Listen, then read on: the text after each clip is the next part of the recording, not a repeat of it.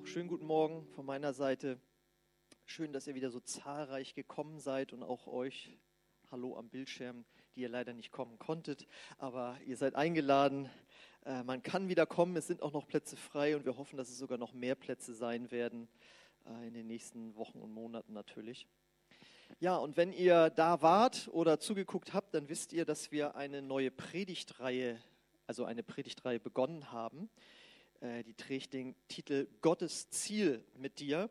Und letztes Mal hatten wir Teil 1, Endziel Jesus, wo wir gehört haben, dass es Gottes Ziel für dein Leben ist, dass dein Charakter dem von Jesus ähm, ähnlich wird. Und da haben wir gehört, wie sieht dieser Charakter aus? Könnt ihr sicherlich aufsagen. Das ist ein Charakter voller Liebe, Freude, Friede, Langmut, Freundlichkeit, Güte, Treue, Sanftmut, Enthaltsamkeit. Ja, ich habe das mal auswendig gelernt. Äh, trotzdem hat es nicht sofort bewirkt, dass ich in all diesen Eigenschaften glänzen kann. Aber so hat man wenigstens mal vor Augen, ähm, worin dieser Charakter von Jesus besteht. Es gibt noch andere Stellen, die wir uns angeguckt haben. Zum ersten, zum Beispiel im ersten Korintherbrief, Kapitel 13, wo die Liebe dann noch näher beschrieben wird, dass sie nicht nachtragend ist sich nicht verbittern lässt und die Wahrheit liebt, niemandem was Unrechtes wünschen, all diese Dinge. Und das kann man sich immer mal wieder durchlesen und dann sehen, okay, so gut ist unser Jesus. Und das Schöne ist, und dass Gott jetzt als Ziel hat und so toll, so einen tollen Charakter sollst du auch bekommen. Und das ist so wichtig zu wissen, dass das ein Hauptziel Gottes ist für unser Leben. Weil wenn wir das wissen, ähm, dann wissen wir auch, dass alles, was in unserem Leben geschieht, ob es das Gute oder das Schlechte ist, von Gott gebraucht wird, um uns zu verändern. Das heißt nicht, dass von Gott die schlechten Dinge sind. Darüber haben wir ja nur vier Predigten vorher gehört. Es darum geht, dass es auch einen Widersacher, einen Bösen in dieser Welt gibt, der solche Dinge verursacht. Ähm, das ist nicht von Gott. Aber Gott ist so groß, dass er aus diesen Dingen trotzdem noch was für unser Leben herausholen möchte, was unseren Charakter verändert. Und wenn man diese Sicht gewinnt, dann hat man eine ganz andere Sicht aufs Leben. Und es ist ganz wichtig, einfach zu wissen, Gott geht es um dein Sein und nicht in erster Linie um dein Tun. Und das ist etwas, was wir immer wieder hören müssen. Und dann können wir auch besser einordnen, was in unserem Leben geschieht. So, und heute und nächstes Mal geht es jetzt darum, wie wir dahin kommen, dass wir uns charakterlich in Richtung Jesus entwickeln. Und deswegen heißt der Teil heute eben auch, wie wir wachsen. Und da habe ich euch ein, als Ausgang einen Text mitgenommen, wo das nochmal angedeutet wird, dass wir wachsen dürfen in unserem Charakter hin zu Jesus. Das steht im Epheserbrief, Kapitel 4, Vers 15. Da sagt Paulus, stattdessen wollen wir die Wahrheit in Liebe leben und in allem zu Christus hinwachsen, dem Haupt der Gemeinde. Und das bedeutet, dass wir Jesus eben ähnlicher werden. Und wenn wir das alle werden, dann haben wir eine fantastische Gemeinde und können diese Welt ganz wunderbar beeinflussen. Ja, ähm, beginnen möchte ich mit dieser kleinen Geschichte, die ich schon mal erzählt habe, allerdings nicht unbedingt Sonntag, sondern mehr bei unseren Visionsabenden. Und zwar ist das diese kleine Anekdote, wo ein Bauer, ein Mann, ich weiß es nicht, sein Feld bestellt. Das ist also ein Riesengarten, den er hat und er ist da richtig am Arbeiten und ist richtig stolz auf das, was er da macht. Und siehe da, der Herr Pfarrer kommt vorbei. Und dieser Mann zeigt ihm ganz stolz, wie er jetzt diesen Garten so schön bebaut hat und wie schön das jetzt aussieht. Und der Pfarrer natürlich, wie sollte es anders sein, um ihn ein bisschen wieder runterzuholen von, seiner, von seinen stolzen Erzählungen, sagt dann zu ihm, Sie wissen aber, dass das Gottesgarten ist, ne? Und dann sagt der Mann aber ganz schlagfertig, naja, den müssten Sie mal sehen, wie der aussieht, wenn das nur Gottesgarten wäre. Ja? Und diese kleine Geschichte äh, illustriert zwei, sag ich mal, extreme Ansichten. Einmal dieses, ich mache das selbst, ich mache alles, ich streng mich an, ich leiste was. Und die andere Extreme, die sagt, Sichtweise, die sagt, Gott macht alles. Ruh du dich aus, Gott macht das ganz alleine für dich. Und äh, diese beiden Extreme, die finden wir auch immer wieder. Das leuchtet immer wieder auf in, in Predigten, auch in der, sag ich mal, in der Christenheit. Früher wurde sehr oft die älteren Geschwister können das vielleicht noch, äh, haben das vielleicht noch so erlebt.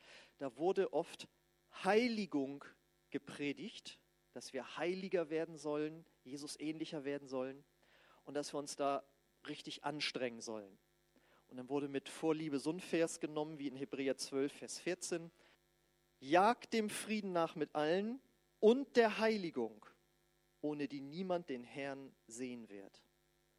Und dann sitzen da alle so. Wir sollen heiliger werden. Wenn wir das nicht machen, sehen wir den Herrn nicht. Ach du meine Güte. Und die Folge war, wenn man es nicht richtig im Gesamtkontext des Neuen Testamentes eingeordnet hat, erschöpfte und frustrierte Christen, die mit sich selbst, mit Gott und natürlich auch mit der Gemeinde nicht zufrieden waren. Was hier für ein Druck herrscht und mit diesem Gott komme ich nicht klar, so kann ich nicht leben und so weiter. Preis den Herrn, dann wurde die Zeitschrift Aufatmen ins Leben gerufen, dass man dann mal was anderes zu hören bekam, ja.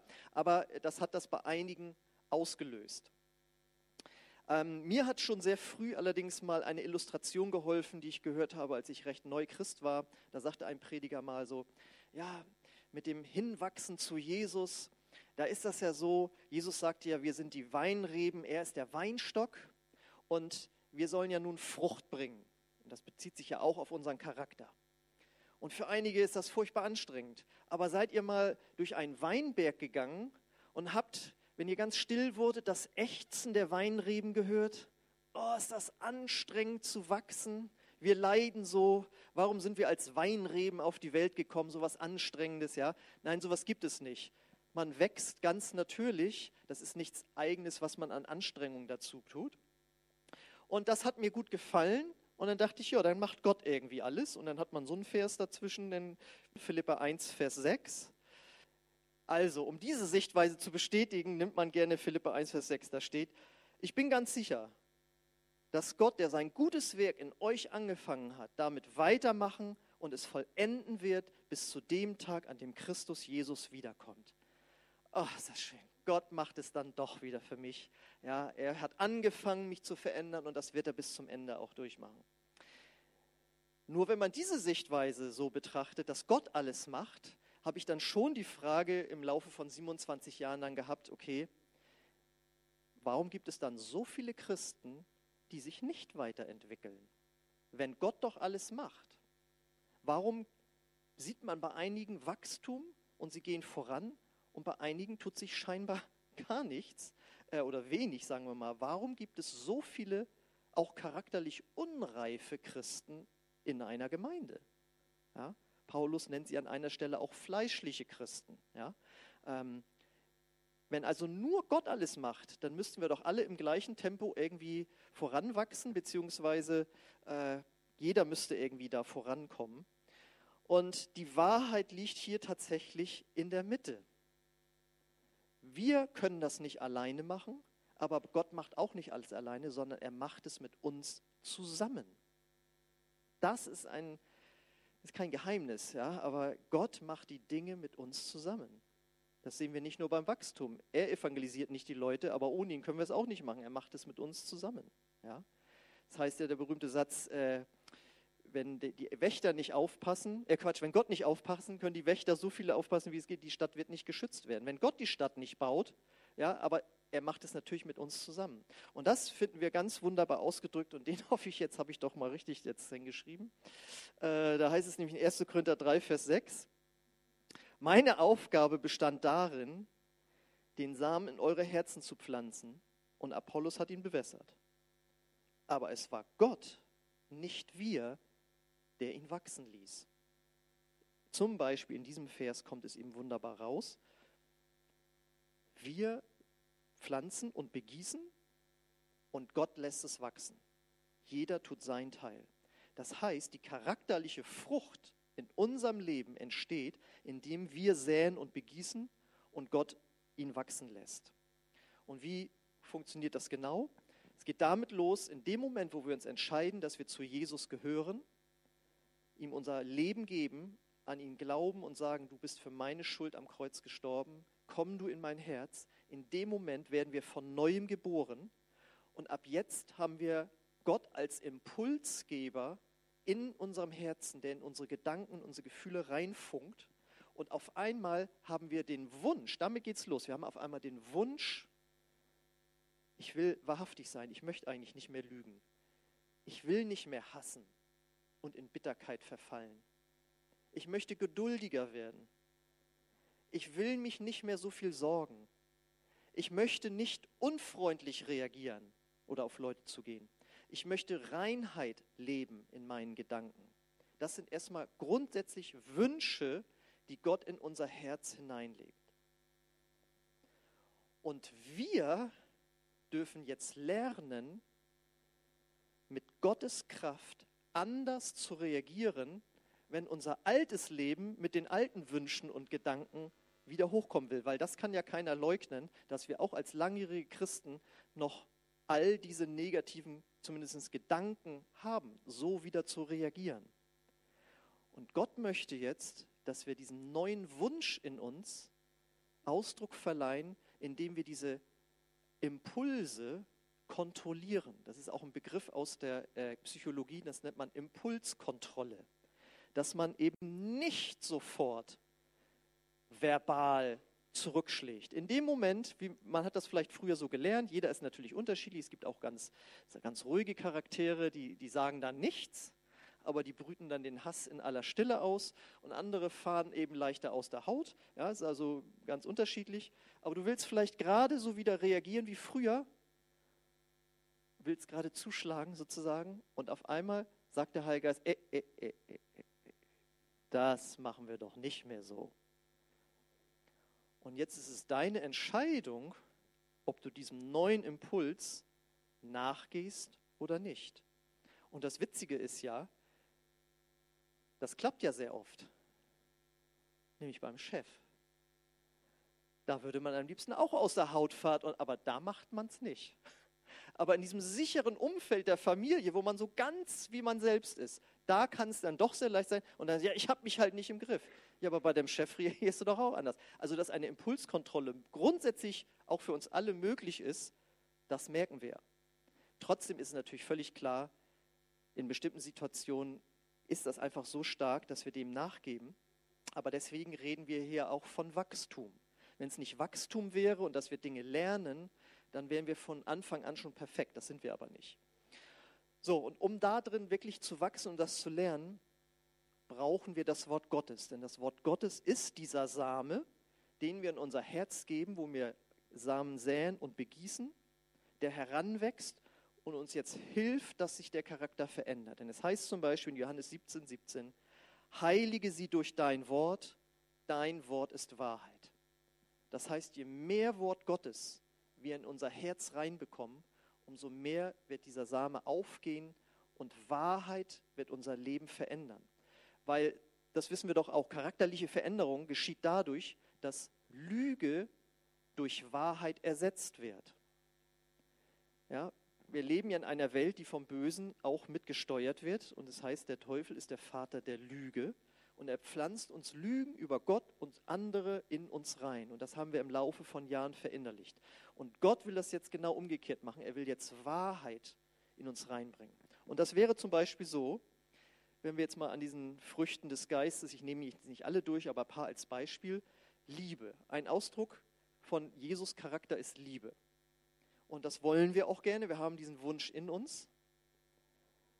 Aber dann kommt das Alte manchmal durch.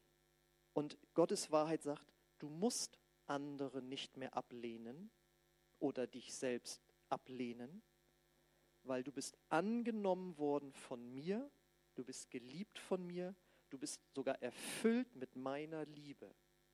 Das ist die Wahrheit und die Lüge muss dich nicht mehr beherrschen in Bezug auf dich selbst und in Bezug auf andere. Und das sagt uns nur das Wort Gottes unsere Gefühle und unser alter Mensch sagt, so bin ich halt und so reagiere ich halt und ich habe das in meiner Kindheit erlebt und deswegen ist das so. Aber Gottes Wort ist wie ein Same, der aufgehen will. Oder wenn es darum geht, dass wir Freude in unserem Leben vielleicht zu wenig ausstrahlen. Die Wahrheit Gottes sagt, du bist nicht mehr abhängig von deinen Umständen und deinen Gefühlen.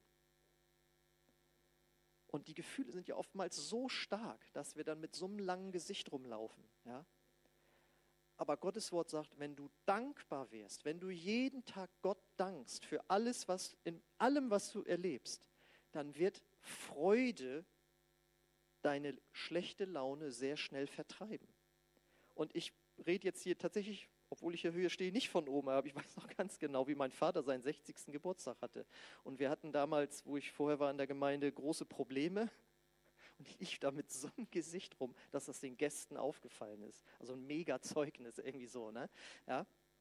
Aber ich bin ja auch lernen, äh, am Lernen und am Wachsen. Und die Lüge ist, wir müssen uns nicht mehr von unseren Gefühlen, die vom Feind angetriggert werden, unsere Freude rauben lassen. Oder wenn du unruhig bist, weil du dich ängstlich und Sorgen machst und was auch immer, Gottes Wahrheit sagt, du musst dich nicht mehr fürchten, du musst dir nicht mehr Sorgen machen, denn dein Gott ist mit dir. Er versorgt dich, er schützt dich, was auch immer es ist. Das ist die Wahrheit. Und wenn dieser Same des Wortes Gottes aufblüht in dir, dann wirst du ein, Fried, ein Mensch, der mehr Friede ausstrahlt. Oder wenn es um Geduld geht, äh, die Bibel sagt, du kannst Geduld mit dir und anderen haben, weil Gott mit dir Geduld hat. Ja, wir können davon Gott lernen. Oder Freundlichkeit. Die Bibel sagt, du kannst sogar deinen Feinden vergeben, weil eben Gottes Liebe in dein Herz ausgegossen wurde, wo früher nur Rache möglich gewesen wäre von deiner natürlichen Reaktionsweise. Kommt, geht man sofort in Anklage und Rache über. Und jetzt sagt die Bibel, nein, da ist was passiert. Gottes Liebe ist in dir sieh darauf. Oder Selbstbeherrschung. Du kannst jetzt Nein sagen, wo du früher nie Nein sagen konntest. Das werden wir, schaffen wir alle nicht immer, aber wir können es immer öfter schaffen. Ja, und wir können Geduld mit uns selbst haben, solange der Wunsch da ist, wir möchten uns da verändern, dann werden wir immer vorangehen. Und je mehr wir dieses Wort Gottes verinnerlichen, umso mehr haben wir göttliche Gedanken in uns. Und das lesen wir dann in Römer 12, 2. Passt euch nicht den Maßstäben dieser Welt an, sondern werdet, äh, lasst euch von Gott verändern, indem ihr euer ganzes Denken neu, dass euer ganzes Denken neu ausgerichtet wird. Nur dann könnt ihr beurteilen, was Gottes Wille ist, was gut und vollkommen ist und was ihm gefällt. Also lasst euch von Gott verändern, ne, hin Richtung Jesus, und das geschieht durch Gottes Gedanken, die wir in uns tragen. Und äh, es gibt ein sehr gutes Zitat, das ist auch in der Welt, sag ich mal, so äh, äh bekannt. Das ist aus dem Talmud, das ist ähm, so der Bibelkommentar zum äh, Gesetz der Juden. Äh, da heißt es, achte auf deine Gedanken, denn sie werden Worte. Achte auf deine Worte, denn sie werden Handlungen. Achte auf deine Handlungen, denn sie werden Gewohnheiten. Achte auf deine Gewohnheiten, denn sie werden dein Charakter. Achte auf deinen Charakter, denn er wird dein Schicksal. Und angefangen hat es mit Achte auf deine Gedanken. Ja? Das heißt, Gott arbeitet über neue Gedanken an unserem Charakter. Ein Charakter ist ja eine Einstellung, eine Serie von Einstellungen von äh, Gedanken und Verhaltensweisen. Und die werden nicht ad hoc verändert. Manchmal geschehen solche Wunder. Ich, ich habe Leute kennengelernt, die haben gesagt, ich habe früher, in, also nicht ich, sondern andere haben in jedem zweiten Satz geflucht. Ein Fluchwort drin gehabt. Die haben sich bekehrt und zack, war das weg. Aber andere Probleme in ihrem Leben, da mussten oder arbeitet Gott seit Jahren an ihnen dran und auch äh, logischerweise an mir. Das heißt, so hätten wir es gerne. Ja? Aber es fängt an, dass es neue Gedanken sind und das kann dann in einem längeren Prozess dazu führen, dass dann eben dein Charakter sich verändert. Und das bedeutet, das Wort Gottes ist lebenswichtig für uns äh, in allem, was unser geistiges Leben angeht. Hier geht es jetzt um den Charakter. Das heißt, wenn wir das Wort Gottes lesen, es studieren, darüber nachdenken, es aussprechen, es auswendig lernen, ja, das kann auch hilfreich sein. Das auswendig lernen allein verändert dich noch nicht. Aber Gott hat dann einen Speicher an Worten in deinem Herzen, die er rausrufen kann, weil die Bibel sagt, der Heilgeist wird kommen und uns an alles erinnern, was Jesus gesagt hat. Wenn wir aber nicht wissen, was Jesus gesagt hat, kann er uns auch nicht daran erinnern. Ja? Das heißt, je mehr Wort Gottes wir in unserem Herzen haben, umso mehr kann Gott etwas benutzen, was unsere Gedanken verändert. Und das bedeutet, je mehr Wort Gottes du aufnimmst, desto mehr Veränderung ist möglich. Und im Umkehrschluss, je weniger du Wort Gottes aufnimmst, desto weniger äh, Veränderung wird geschehen. Und ich kann mich noch an jemanden erinnern, äh, das ist jetzt schon viele Jahre her, der war Christ und das war ein sehr impulsiver Charakter, ja, in, in, ins Gute wie ins Negative. Ja, der hat richtig was bewegt, aber der war auch so emotional, dass er dann sehr schlecht drauf sein konnte und negativ. Das habe ich aber nur wirklich ab, ausnahmsweise mal kennengelernt. Ansonsten hat der wirklich, weil er so eng mit Jesus gegangen ist, sich so im Griff gehabt, ja, in positiver Weise, dass der wirklich echt ein toller Typ war, sag ich mal so, mit dem man gerne zusammen war und der richtig was bewegt hat für Gott.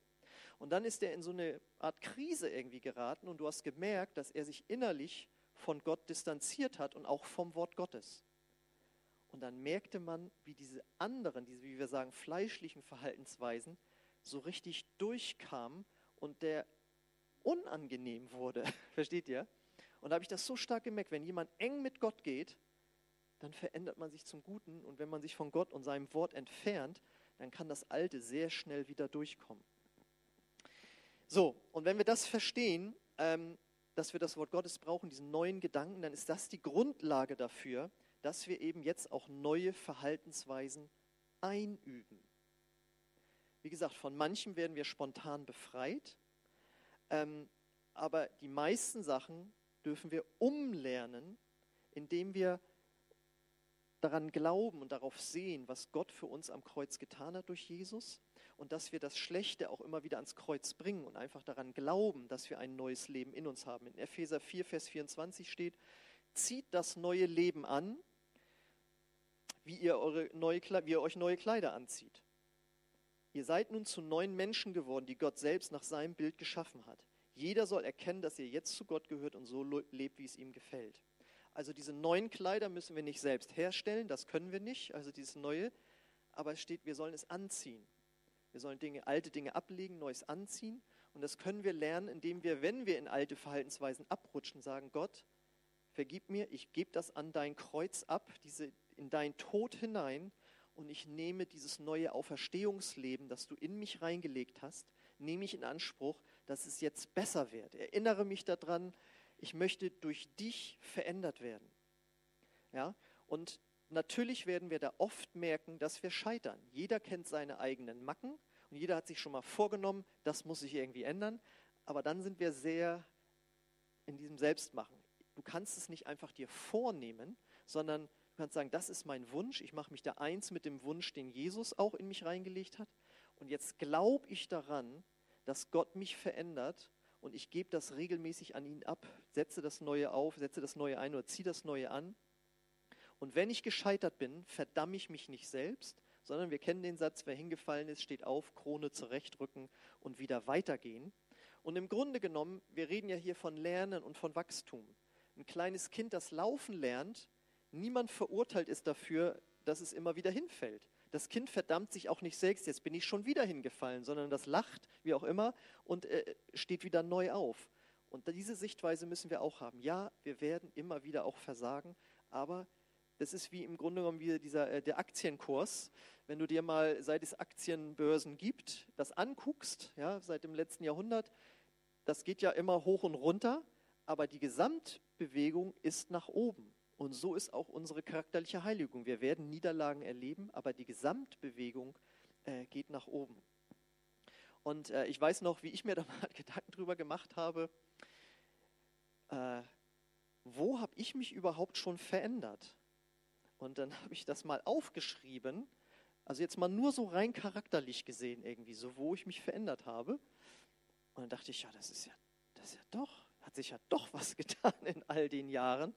Und jetzt sagst du vielleicht, ja, aber da muss noch eine Menge mehr passieren. Das, äh, das weiß ich wohl, dafür habe ich ja euch auch. Aber ihr habt auch mich. Ähm, genau, und so haben wir uns gegenseitig. Ähm, aber es war trotzdem super, das einfach zu sehen, weil man ja, wenn man sich selbst betrachtet, könnte man ja verzweifeln. Je länger man Christ ist, ach du meine Güte, dieses und jenes ist immer noch da. Aber so ist Gott nicht, sondern er lenkt unseren Blick auf das, was sich schon verändert hat und ermutigt uns immer, einfach weiterzugehen. Ähm, und das habe ich jetzt schon angedeutet, wir helfen uns gegenseitig, weil das ist an, Gottes andere große Hilfe, die er uns gibt, neben dem Wort Gottes und mit dem Heiligen Geist einfach leben, Impulse aufnehmen. Das sind natürlich unsere Mitmenschen. Und das sind einmal, sag ich mal, die Menschen, die uns ganz gut gefallen in unserem Leben, ja, die uns helfen, neue Verhaltensweisen zu erlernen. Das ist zum Beispiel der Ehepartner, der meint das ja immer nur gut mit dir, wenn er, wenn er dir sagt, dass das jetzt wieder war. Oder auch Leiter, die Gott gesetzt hat in deinem Leben, ob es dein Teamleiter bei den Rangers ist oder ein Kleingruppenleiter oder ein anderer Teamleiter oder sogar ein Pastor, man weiß es nicht, aber auf jeden Fall, oder ein Seelsorger natürlich, das sind Leute, die dir helfen, dass du etwas Neues lernst. Und ich finde, jeder Christ sollte jemanden in seinem Leben haben, mit dem man auch über sowas reden kann, über charakterliche Veränderung. Ja? Und wo es nicht nur darum geht, dass man ermutigt wird, sondern dass einem geholfen wird. genau, hier wird sie geholfen. Dafür ist Gemeinde nämlich eben auch da, dass wir uns gegenseitig helfen, Jesus ähnlicher zu werden. Und das sind noch die Menschen, die, die, also wo es noch Spaß macht, sag ich mal. Und dann hat Gott aber auch noch die Menschen in unser Leben hineingestellt, die uns herausfordern, damit wir wirklich vorankommen. Ja, das ist dann, sind die schon jetzt öfter zitierten Gnadentrainer. Also wenn man sagt, ich möchte in der Gnade wachsen, da hätte ich jemanden für dich, weil wie soll man denn darin wachsen, wenn man das nicht irgendwo auch anwenden kann? Ja, genau. Und deswegen, ähm, das sind die Menschen, über die wir uns vielleicht auch öfters ärgern, wo man sagt, das ist eine sehr schwierige Person. Und das kenne ich auch. ähm, aber ich versuche immer öfter die Sichtweise zu haben, okay, was soll ich hier wohl für meinen Charakter lernen, was diese Person in mein Leben hineinbringt? Ja? Also ich bin ja auch ein bestimmter Typ, ja, sag ich mal so, ich bin eher ein, ein sachorientierter Verstandesmensch.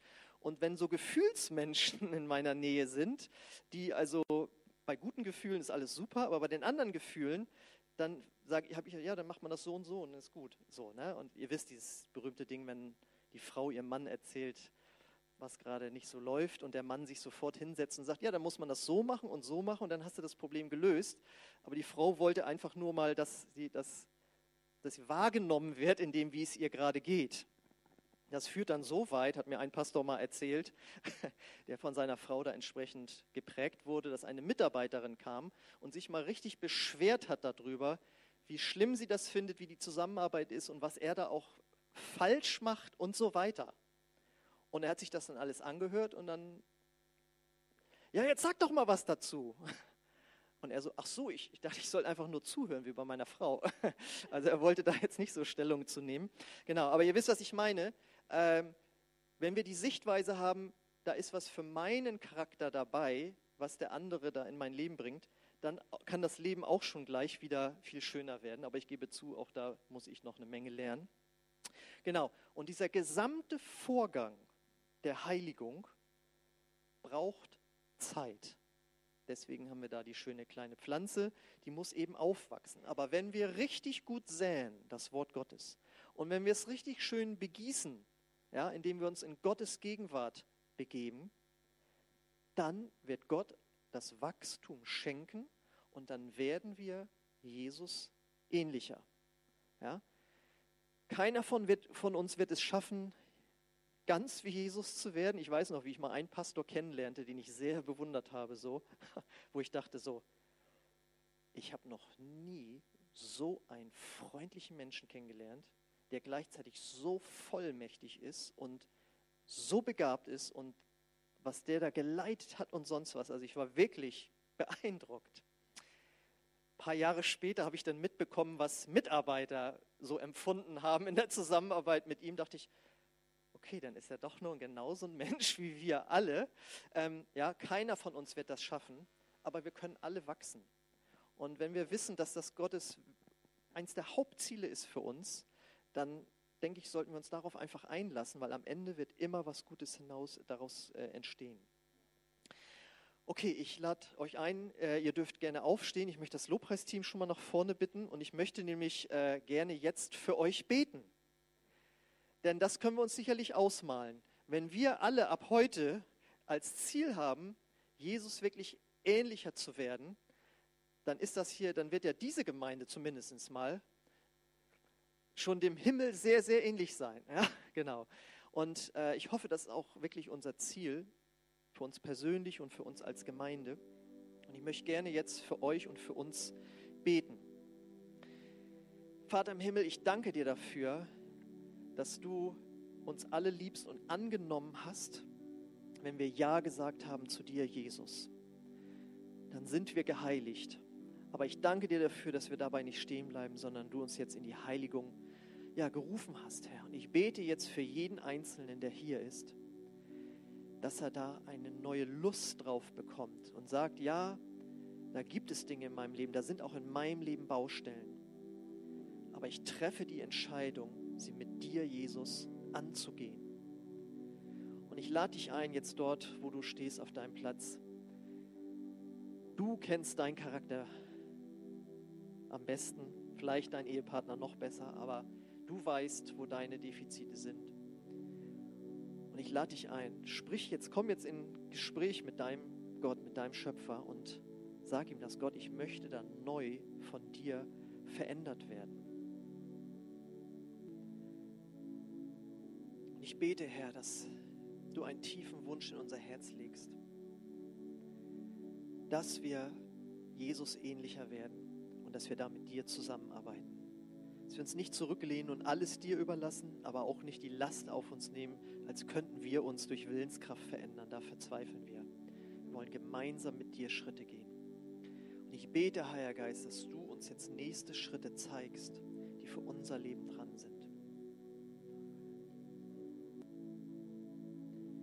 komm, Heiliger Geist, und berühre du unser Herzen neu mit dieser Liebe Gottes, die uns annimmt und die aber so groß ist, dass sie uns nicht so sein lässt, wie wir sind. Danke, Herr, dass wir dazu Ja sagen dürfen. Und dazu möchte ich euch alle einladen, dass wir jetzt ein Gebet sprechen, wo wir Ja sagen neu zu diesem Prozess der Heiligung, der Jüngerschaft, der Veränderung. Und wenn du heute hier bist und noch gar nicht Prozess der Jüngerschaft eingestiegen bist, weil du noch gar nicht bewusst gesagt hast zu Gott, komm in mein Herz, Jesus, vergib mir meine Schuld. Ich glaube an dich, dass du für mich gestorben und auferstanden bist. Dann lade ich dich ein, dieses Gebet auch mitzubeten, auch dort, wo du oder ihr am äh, Bildschirm dazu guckt. Äh, betet das einfach von ganzem Herzen mit. Und wenn du es wirklich ernst meinst, indem du dich abwendest von deinem alten Leben und wirklich Jesus nachfolgen willst und seinen Willen tun möchtest, dann wird ein Wunder geschehen, dieses Wunder der Wiedergeburt. Und du wirst neue Gedanken, Wünsche und Gefühle erleben. Wenn du es also möchtest, äh, dann bete das jetzt einfach Satz für Satz mit. Gott, ich komme jetzt zu dir und ich gebe dir mein ganzes Herz. Ich gebe dir meinen Charakter. Verändere du ihn. Ich will mit dir zusammenarbeiten. Vergib mir meine Schuld und komm du in mein Herz. Ich will dir nachfolgen. Amen.